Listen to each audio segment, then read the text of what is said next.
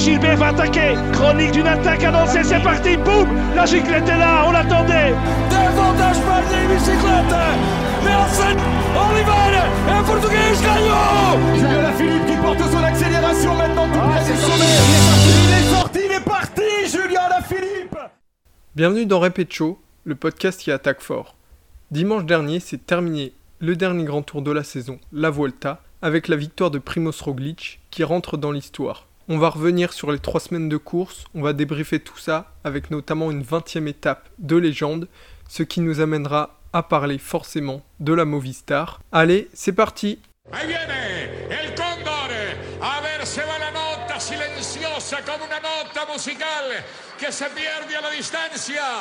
Le troisième et dernier chapitre des grands tours s'est donc terminé dimanche dernier et c'est Primoz Roglic qui après s'être imposé en 2019 et en 2020 récidive pour signer un triplé et donc il égale Tony Rominger et Roberto Heras. Il est le troisième homme à réaliser un triplé sur la Volta. Il est également le neuvième homme à le faire sur tous les grands tours euh, confondus, donc euh, avec euh, que des légendes, donc c'est tout simplement gigantesque ce qu'il a fait. Au classement général, il a creusé le plus gros écart avec le deuxième depuis quasiment 25 ans.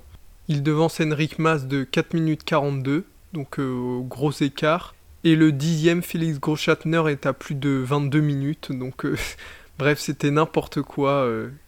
vraiment, il a dominé la course de la tête et des épaules. En ce qui concerne les chiffres, donc Roglic, il a 4 victoires d'étape. En 3 participations à la Vuelta, c'est déjà 3 succès au classement général. 9 victoires d'étape en 3 ans. Et sur les 4 contre-la-montre qu'il a eu sur les 3 dernières Vuelta, il les a tous remportés tout simplement. Donc euh, c'est énormissime. C'est sa course euh, sur les dernières années. Au niveau de son équipe, on a été inquiet dès le début de la Vuelta parce qu'on le retrouvait souvent euh, tout seul dans les finales d'étape. Mais plus la Vuelta avançait, plus il avait d'équipiers, souvent dans les groupes de favoris. Ils étaient souvent, souvent 4 ou 5 Jumbo-Visma, donc euh, son équipe a assuré. Sepkus doit faire dans le top 10 au général aussi. Donc voilà pour l'équipe Jumbo-Visma qui a dominé cette Vuelta aussi. Et puis aussi euh, Roglic en remportant le prologue inaugural à Burgos a pris le maillot rouge. Il a laissé à Taramae dès la troisième étape pour le récupérer quelques jours plus tard à Kouira où il finit juste derrière euh, Magnus Cort Nielsen. Et puis euh, en fin de première semaine, il le laisse à Haute Christiane King, là aussi pour la formation Intermarché. Et il va le laisser quasiment toute la deuxième semaine pour le récupérer au lac de Covadonga sur sa victoire. Et plus lâcher tout simplement. Donc il aura eu le premier jour et le dernier jour, tout en le laissant entre guillemets euh, à des concurrents. Ce qui a particulièrement été intéressant avec euh, Primoz Roglic, c'est que bien qu'il soit le favori le mieux placé à chaque fois, même quand il n'avait pas le maillot rouge, il a fait preuve de panache. Donc euh, l'étape des lacs de Covadonga où il est allé récupérer le maillot rouge au terme de l'étape, il suit Egan Bernal qui choisit d'attaquer à plus de 60 km de l'arrivée. Bien qu'il ait quatre équipiers euh, encore dans le groupe, il choisit d'attaquer alors que franchement il n'en avait pas l'utilité et au final euh, bien lui en a pris puisqu'il lâche Egan Bernal dans l'ascension finale et reprend quasiment deux minutes à tout le monde. Donc euh, voilà. Et à la 20e étape dont on parlera plus en détail après, il suit les autres. Franchement, il n'avait pas euh, de- d'effort à faire en plus. Il ne s'est jamais fait piéger au cours de ces trois semaines. Bien que, encore une fois, il ait chuté dans une descente en voulant attaquer euh, dès les premières étapes aussi. Donc il faudra qu'il fasse attention à ça, mais c'est son caractère aussi, sa manière de courir. Donc c'est ce qu'on apprécie aussi, le fait qu'il prenne euh, beaucoup de risques. Sur la deuxième marche du podium, on retrouve Henrik Mas pour la Movistar. Donc euh, l'Espagnol a été très régulier durant cette Vuelta. C'est d'ailleurs sa deuxième deuxième place sur la Vuelta après 2018. Il était derrière San Monietz, là derrière euh, Roglic. Donc euh, au début, on pouvait penser qu'il pouvait accrocher plus Roglic, mais au final, euh, il s'est rangé avec les autres, mais il, il gardait ce niveau, donc euh, deuxième. On sait que c'est pas un crack, c'est ce qu'il peut espérer de mieux, et quand on voit la 20e étape de la Movistar, on se dit heureusement qu'il est deuxième. Sur la troisième marche du podium, on retrouve Jack Egg, l'Australien, qui signe son premier podium en grand tour pour la Bahrain Victorious. Et il chope ce podium sur la 20e étape justement qui a été complètement folle. Il aura été régulier. Souvent en début de Vuelta, il a accompagné Roglic et Mas. Donc euh, c'est mérité pour lui. Même si sur cette fin de Vuelta, Simon Yates a essayé de le mettre en difficulté, il l'a été. Mais au final, euh, sur le contre-la-montre de Saint-Jacques-de-Compostelle, il arrive à conserver cette place. Et ça vient euh, récompenser euh, tout le travail de la Bahreïn, qui avait une équipe de fous encore. Même s'ils ont été un peu décevants, mais ils concluent le podium. D'ailleurs aussi pour la Bahreïn, Gino Madère qui signe la cinquième place et qui prend le maillot blanc à Egan Bernal. Au pied du podium, on retrouve Adam Yates pour Ineos qui disputait son premier grand tour avec sa nouvelle formation. Et Ineos a fait une Vuelta euh, un peu étrange. Sportivement, ça reste décevant parce que quand tu arrives euh, sur euh, un grand tour avec Adam Yates, Richard Carapaz et Egan Bernal, tu peux légitimement viser la victoire. Mais pas grand chose s'est passé comme prévu. Richard Carapaz déjà qui était rincé de son été complètement après son Tour de France et les Jeux Olympiques, il était complètement vidé, il abandonnait en cours de Volta. Egan Bernal, pas en forme, au début du moins, gêné par le Covid dans sa préparation. Et puis Adam Yates, euh, qui était vraiment le leader de cette équipe. Donc euh, au cours de la course, c'était un jour Adam en forme, Egan Bernal pas en forme, et un autre jour Egan Bernal en forme et Adam pas en forme. Donc euh, difficile d'accrocher euh, un résultat solide avec ça. Ce qu'on pourra pas leur reprocher, et ce qui a d'ailleurs été apprécié par euh, beaucoup de suiveurs, c'est que ils ont tenté de loin. Donc j'en parlais, Egan Bernal à plus de 60 km de l'arrivée. Il sait qu'il est loin, il veut reprendre du temps. Il se fera lâcher dans les lacs de Covadonga, mais il finira avec le deuxième groupe. C'est pas grave. Il a essayé, il l'a dit même en interview qu'il se faisait plaisir et, c'était le cyclisme qu'il appréciait. Et la 20 étape où il a tenté de loin, il a tout perdu, mais au final, euh, ça lui importait pas de perdre son maillot blanc. Donc euh, il a d'ailleurs félicité Gino Madère pour euh, l'avoir remporté. Mais il, a dû se faire plaisir et je pense que ça va l'aider pour les prochaines années, notamment pour le Tour de France en 2022 où on, aimerait beaucoup le voir à l'attaque, même si sur un Tour de France ça paraît beaucoup plus compliqué.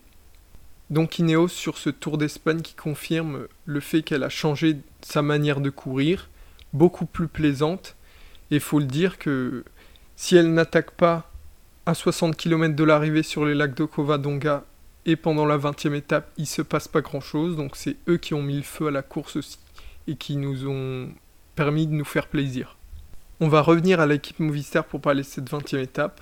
Donc au matin de cette 20e étape, Movistar passait un tour d'Espagne, on peut le dire, parfait. Deuxième et troisième au général avec Enric Mas et Miguel André Lopez. Mais pendant cette 20e étape, rien ne s'est passé comme prévu. L'équipe Ineos a vissé à, 100 km de, à plus de 100 km de l'arrivée pour essayer d'attaquer. Adam Yates a attaqué, Egan Bernal a attaqué. Adam Yates a réussi à créer un groupe où étaient présents les deux Bahreïn, Egg et Madère, Roglic le leader de la course et Henrik Mas. Problème, il manque le troisième du classement général Miguel André Lopez qui est derrière dans un deuxième groupe à suivre Egan Bernal, mais Egan Bernal ne veut pas revenir sur le premier groupe parce qu'il avait clairement les jambes. Donc il reste euh, là. Et Miguel André Lopez ne veut pas rouler pour se faire contrer par la suite, donc il attend ses coéquipiers derrière. Et à un moment, on ne sait pas pourquoi, on apprend sur les réseaux sociaux qu'il se serait arrêté carrément et qu'il aurait quitté la course. Donc on ne sait pas ce qui se passe, on attend la fin de l'étape. Effectivement, il avait pété un câble, il s'est arrêté au bord de la route, à sa voiture. Ses directeurs sportifs et ses coéquipiers ont essayé de le raisonner, mais rien, rien ne l'a ramené à la raison et il a donc abandonné cette étape sur un coup de colère.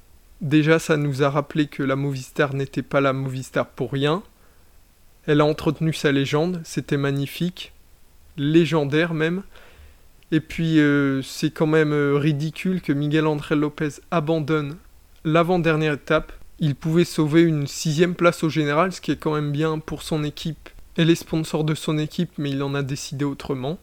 Et donc maintenant, il y a des rumeurs comme quoi euh, Miguel André Lopez devrait quitter l'équipe Movistar après un an seulement pour retourner où? Chez Astana, équipe qu'il avait quittée à la fin de la saison dernière. Donc c'est assez cocasse. D'ailleurs, la Movistar va faire signer plusieurs jeunes euh, dans les prochains jours, avec notamment le champion d'Espagne du chrono et de la route junior, Ivan Romeo, un grand, grand junior, pas encore grand espoir. Et comme je l'avais annoncé dans le dernier podcast, beaucoup d'hispanophones avec notamment Ivan Sosa, Alex Aramburu, les Aguirre et un mec de la Carora, le Oyer Lascano. Donc euh, ils continuent leur recrutement jeune, même si on aura encore Valverde qui va faire exploser la moyenne d'âge de l'équipe. Pour conclure sur euh, cette 20e étape, sportivement elle était déjà exceptionnelle, probablement la plus belle étape de cette saison, et donc euh, le drama Miguel André Lopez l'a rendu légendaire et celle-là on s'en souviendra pour plusieurs années encore. On va parler de deux gros tops de ce Tour d'Espagne. Magnus Kort Nielsen et Fabio Jacobsen, tous deux vainqueurs de trois étapes. Donc déjà euh, Magnus Kort Nielsen, vainqueur en côte à qui a résisté au retour de Roglic, vainqueur au sprint et vainqueur en échappée. Et le dernier jour, le seul à rivaliser avec Roglic sur le chrono, donc il a performé partout. Il est probablement dans la forme de sa vie et il sera un des favoris à coup sûr du prochain championnat du monde en Belgique. Et pour Jacobsen, c'est la belle histoire. Le retour après sa grave chute l'an passé en Pologne. Il a assumé son statut de sprinter et revient au plus haut niveau.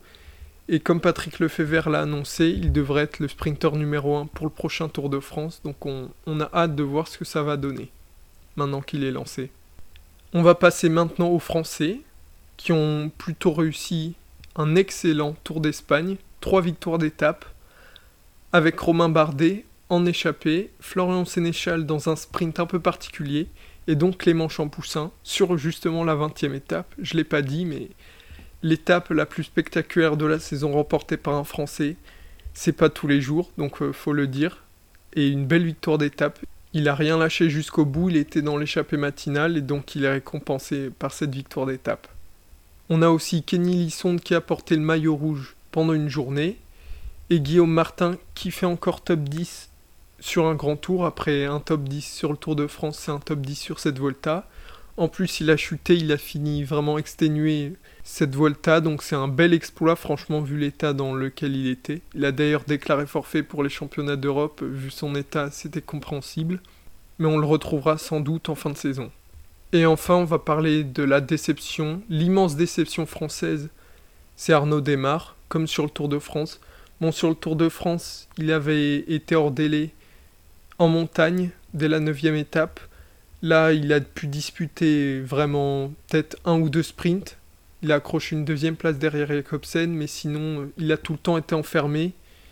Cette saison, c'est vraiment une saison noire euh, pour euh, le Français, qui faisait partie des meilleurs sprinteurs du monde les années passées, mais vraiment cette année, ça n'a pas du tout marché. Déjà sur le Tour, là sur la Volta, il n'y a pas grand-chose à tirer de ce résultat et on espère le retrouver beaucoup mieux la saison 2022. Sinon, pour un verdict global de cette Volta, je l'ai trouvée un peu ennuyeuse, malheureusement un peu comme chaque année.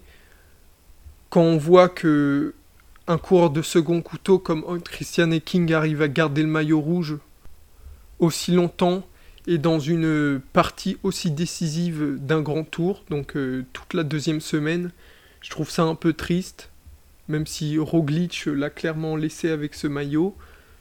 On n'a pas trop d'attaque. Encore euh, merci aux Ineos, sans qui cette Volta aurait probablement été chiante à mourir. Ils ont un peu égayé euh, nos après-midi.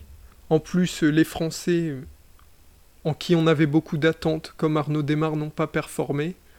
On a été surpris par les victoires françaises, mais mais voilà, c'était un peu ennuyeux et vivement euh, de retrouver un Giro, qui est le grand tour le plus passionnant euh, chaque année. Vivement de revivre ça. Mais il y a encore de belles échéances d'ici la fin de saison. Dimanche, le championnat d'Europe avec nos Français qui sont forts, même si les Slovènes, Pogacar et Moric, euh, voilà, vu leur forme, surtout Moric, on se fait pas trop de doutes. Le championnat du monde qui promet d'être euh, extrêmement spectaculaire et le Tour de Lombardie. Donc euh, beaucoup de choses à voir euh, d'ici début octobre. Voilà, c'est tout pour ce Tour d'Espagne. Les grands tours, c'est terminé pour 2021. Vivement 2022. On va se retrouver prochainement pour parler des championnats du monde. D'ici là, bon championnat d'Europe à vous. Ciao ciao